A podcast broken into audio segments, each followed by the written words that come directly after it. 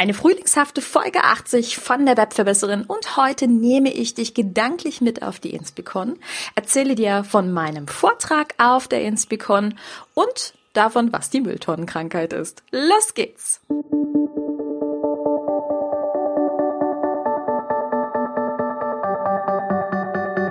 Mit Webinaren erfolgreich. Der Podcast, mit dem du als Trainer, Coach oder Berater online sichtbar wirst. Erfahre hier, wie du dich und deine Expertise durch Webinare gezielt sichtbar machst. Und hier kommt deine Webverbesserin, Mira Giesen.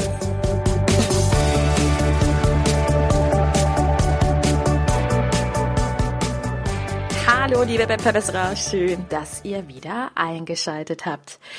Ja, du hast es im Intro schon gehört. Ich möchte dich heute mitnehmen. Und zwar war ich jetzt gerade letzte Woche am Wochenende auf der Inspicon in Bonn und habe dort einen Vortrag gegeben.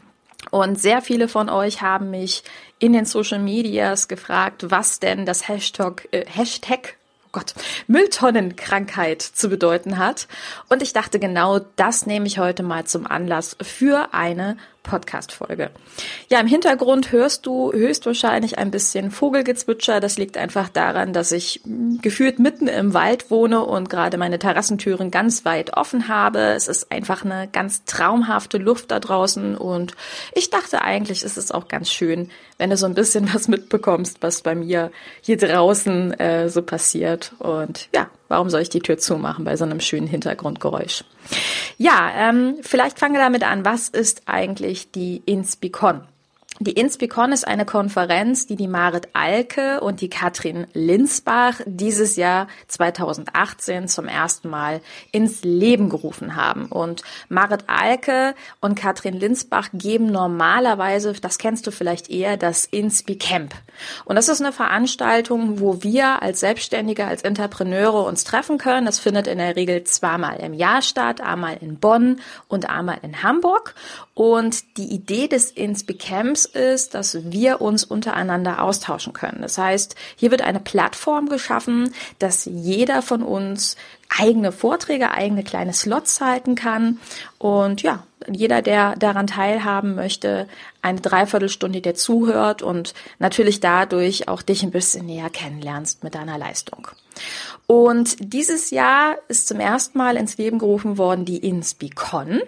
Und die InspiCon funktioniert ein kleines bisschen anders als das InspiCamp. Das heißt, hier ist das Konzept, dass am Vormittag bis ungefähr zwölf, halb eins ähm, vier Speaker eine Keynote halten, also einen Vortrag halten, um dich zu inspirieren, um dich mitzunehmen und ja, dir einfach zu erzählen, was so die Essentials aus ähm, dem Leben dieser ja, dieser selbstständigen Entrepreneure, ich liebe dieses Wort, ist. Und ich bin dieses Jahr gebeten worden, äh, genau einer dieser Speaker zu sein. Ja, und am Nachmittag findet dann, genau wie wir das von den Inspe Camps kennen, ein Austausch statt. Das heißt, verschiedene ja, Teilnehmer können dort eigene Slots anbieten, eigene kleine Vorträge anbieten und einfach anderen zeigen, was sie zu bieten haben. Ja, und gesprochen haben eine ganze Menge Leute. Da war unter anderem der Tom Oberbichler dabei, äh, der Gordon Schönwelder war dabei. Also jede Menge Keynote-Speaker. Wenn es sich genau interessiert, schau gerne einfach mal auf die Inspicon Facebook Fanpage oder schau auch mal auf die Facebook-Gruppen. Da gibt's so diverse Möglichkeiten. Da wirst du alle Vorträge und so weiter auch finden. Und es gibt auch einen Inspicon Podcast, wo meines Wissens nach auch die Vorträge nochmal auftauchen werden. Gut, das ist also das eine. Und wie schon erwähnt, ich durfte dort einen Vortrag halten. Es waren insgesamt 160 Teilnehmer, also wirklich ein riesengroßer Saal.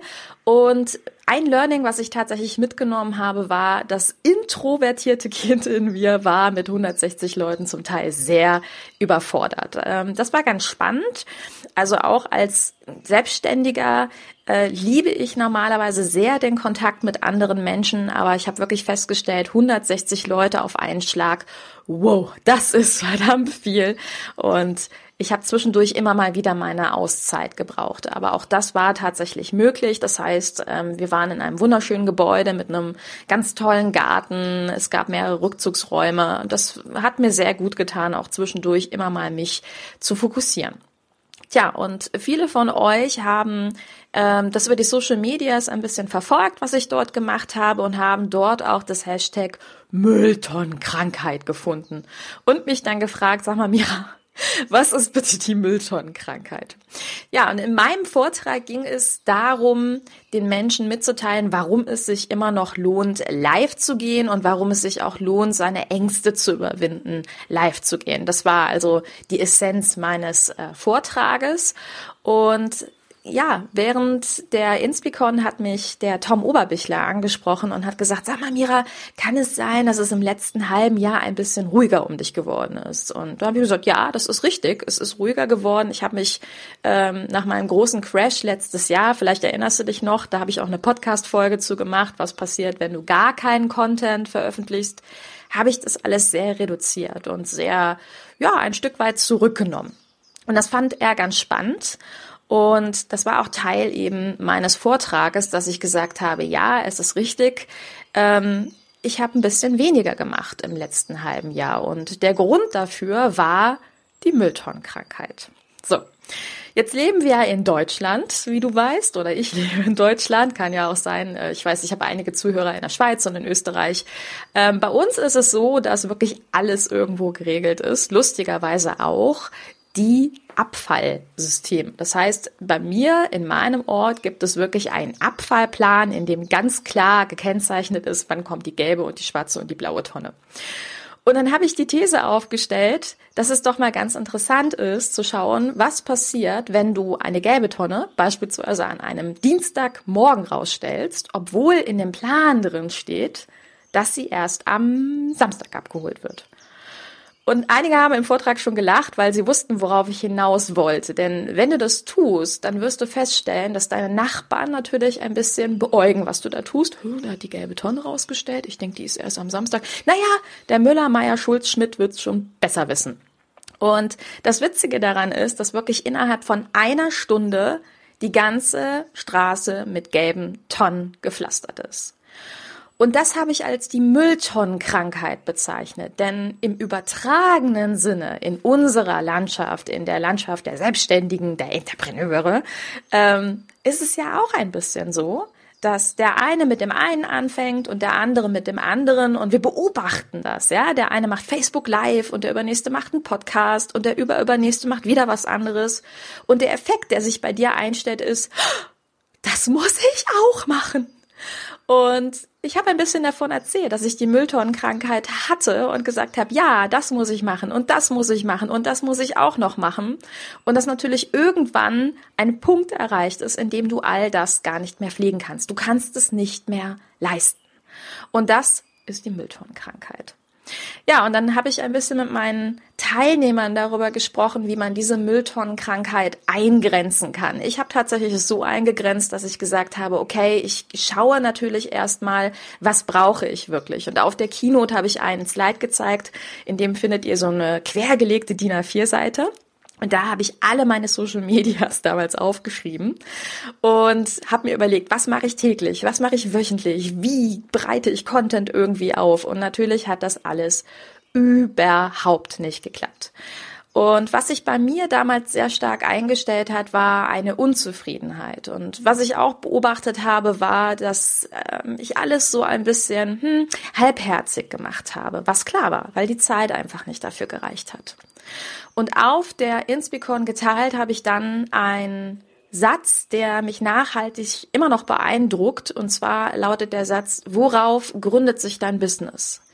Ego oder Service?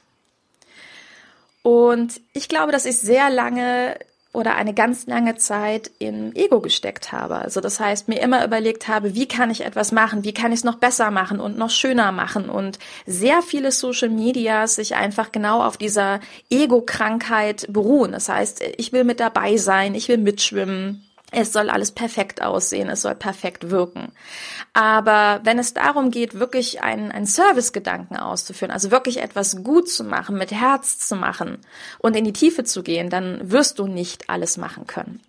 Und dann bin ich auf die Essenz gekommen, dass ich festgestellt habe, die Leute, die besonders lange mit mir live zu tun haben, das sind momentan vor allen Dingen meine Teilnehmer, mit denen ich sehr lange Zeit in den Online-Trainings stecke. Du weißt, ich bin Online-Trainerin, ich gebe Marketing-Seminare oder Online-Marketing-Seminare zum Teil über 10, über 20 Tage, manchmal auch nur fünf. Aber was ich festgestellt habe, war, dass diese Teilnehmer meine Hardcore-Fans werden, dass das Leute sind, die mich noch sehr lange verfolgen, die annähernd alle meine Beiträge mit einem Gefällt mir markieren, die sehr eng in der Kommunikation mit mir stehen. Und ich habe mich gefragt, woran das liegt. Und die Antwort lautet, weil die mich erlebt haben, weil die wirklich live dabei waren, weil die mich gefühlt haben, gesehen haben mit meinem Good Hair Day und meinem Bad Hair Day und meiner Katze auf dem Schreibtisch. Und ja, die wissen, dass ich jeden Morgen Kurkuma Ingwer Tee trinke. Die wissen einfach so viel von mir. Und warum? Weil ich ganz ungeschönt und ganz unegoistisch alles geteilt habe, weil ich in den Service gegangen bin, über mehrere Tage, über mehrere Wochen, zum Teil über einen ganzen Monat. Ja, und dann habe ich die These aufgestellt, dass es doch ganz spannend ist, mal etwas mehr darüber nachzudenken, ja, wie es ist, mit deiner Zielgruppe vielleicht nicht ständig zu interagieren, nicht fünf, sechs, acht, zehn Mal am Tag, sondern dass es vielleicht ganz spannend ist, lieber ein, zweimal in einer intensiveren Form mit ihnen zu tun haben, indem man mit ihnen live kommuniziert. Und da kommen natürlich wieder die Webinare ins Spiel, wie du dir denken kannst. Und ich habe ein bisschen erzählt, habe gesagt, hey, ähm, Webinare können ja auf vielfältige Art und Weise genutzt werden. Du kannst sie ja auch als kostenpflichtiges Training nutzen. Du kannst sie natürlich, sofern du offen damit ähm, in eine Interaktion geht, auch automatisieren. Aber dass es einfach eine interessantere, intensivere Zeit ist, die man miteinander verlebt. Ja, und dann haben wir natürlich noch darüber gesprochen, dass viele sagen, ja, aber diese Angst, live zu gehen. Und das fand ich auch ganz spannend. Da habe ich wieder auf diesen Satz nochmal zurückgegangen mit Ego versus Service. Und ich habe gesagt, ein guter Trick, mit dem ich arbeite, ist, ich habe meinem Ego einen Namen gegeben. Natürlich teile ich ihn jetzt auch mit dir. Der, was ist der? Horst. der Horst Schlemmer ähm, in meinen Gedanken, denn ein paar von euch wissen, ich komme aus Grevenbruch, aus diesem Ursprungsort, der durch den Horst Schlemmer, diese Kultfigur, die Harpe Kerkeling spielt, ähm, irgendwie legendär geworden ist und den es wirklich gibt.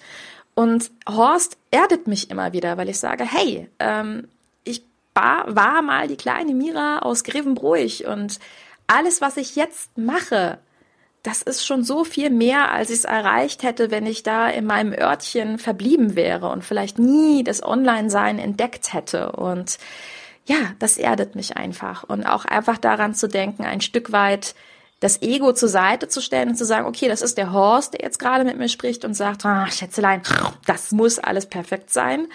Aber einfach zu sagen, hey, es muss vielleicht gar nicht perfekt sein. Und gerade das Unperfekte ist das, was ja, was wir alle mögen und wo wir uns miteinander spüren können und als Menschen auch erkennen. Und deswegen habe ich zum Beispiel auch mit dir das Learning geteilt, äh, dass ich ja, ein, ein super Intro-Kind bin und festgestellt habe, solche Konferenzen sind sehr schön, aber sie sind eben auch ultimativ anstrengend. Und auch das ist ganz spannend, mal zu schauen, okay, was für ein Typ bin ich eigentlich und wie lange kann ich ähm, viel mit Menschen zusammen sein, ohne auch zu viel Energie von mir selber zu verpulvern? Wie kann ich mich selber auch wieder ein Stück weit rausnehmen? Ne? Ja, das sind so meine ähm, Essentials, meine, meine Learnings aus der Inspicon die ich dir heute mitgebracht habe. Und dann wollte ich dir gerne noch eine Neuerung erzählen, die im Zusammenhang mit der Inspicon steht. Und zwar habe ich allen, die auf der Inspicon waren, äh, das Angebot gemacht, dass sie, wenn sie innerhalb der nächsten sechs Wochen ihr erstes Webinar geben, also wirklich sich trauen, live zu gehen, dass sie dann eingeladen sind, in meinem Podcast darüber zu sprechen und mit dir, die sich vielleicht noch nicht traut oder der sich vielleicht noch nicht traut, live zu gehen, ja, einfach die Key Essentials zu teilen. Also zu sagen, hey, was, was hat dich ursprünglich abgehalten? Wie hast du dich überwunden? Wie hast du das gemacht? Weil ich das unfassbar spannend finde, da ein paar kleine Einblicke zu haben. Du kannst dich also in den nächsten Wochen auf immer mal wieder äh, ja kleine Interviews freuen, die kommen werden und die werde ich unabhängig von der üblichen Veröffentlichungsrate oder der, dem üblichen Veröffentlichungstonus mit in diesen Podcast einstreuen. Das heißt, nach wie vor kommen meine Folgen alle zwei Wochen, aber es kann sein, dass du vielleicht auch zwischendurch immer mal wieder einen Podcast von mir bekommst, wo es ein Kurzinterview gibt mit dem Erfahrungsschatz zum ersten Webinar. Und wenn du sagst, oh, das ist aber toll, ich habe auch gerade mein erstes Webinar gegeben, ich würde das auch sehr, sehr, sehr gerne teilen, dann hast du natürlich gerne die Möglichkeit, dich bei mir zu melden und bis zum 15. Mai mir zu sagen, wie war das? Wie war dein erstes Webinar? Und ja, was sind deine Key Essentials? Was möchtest du mit den anderen teilen? Dann melde ich mich bei dir und wir machen einen Interviewtermin aus.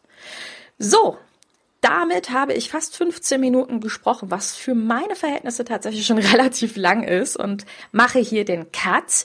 Ich hoffe, du konntest ein bisschen was mitnehmen und ich hoffe, du hast vielleicht ein bisschen Inspiration mitgenommen, nicht die Mülltonkrankheit hm, mitzunehmen, zu bekommen oder eben auch ähm, weiter in dir sich ausbreiten zu lassen. Und ich wünsche dir einen wundervollen, frühlingshaften Tag, sofern der jetzt gerade bei dir so sein sollte. Wenn nicht, dann hoffe ich, die Sonne geht bald wieder bei dir auf. Und ich verbleibe bis in zwei Wochen. Deine Webverbesserin, deine Mira. Ciao. Dieser Podcast hat dir gefallen? Dann verbessere auch du das Web und unterstütze diesen Podcast mit deiner 5-Sterne-Bewertung auf iTunes. Und für mehr Informationen besuche www.webverbesserin.de. Bis zum nächsten Mal.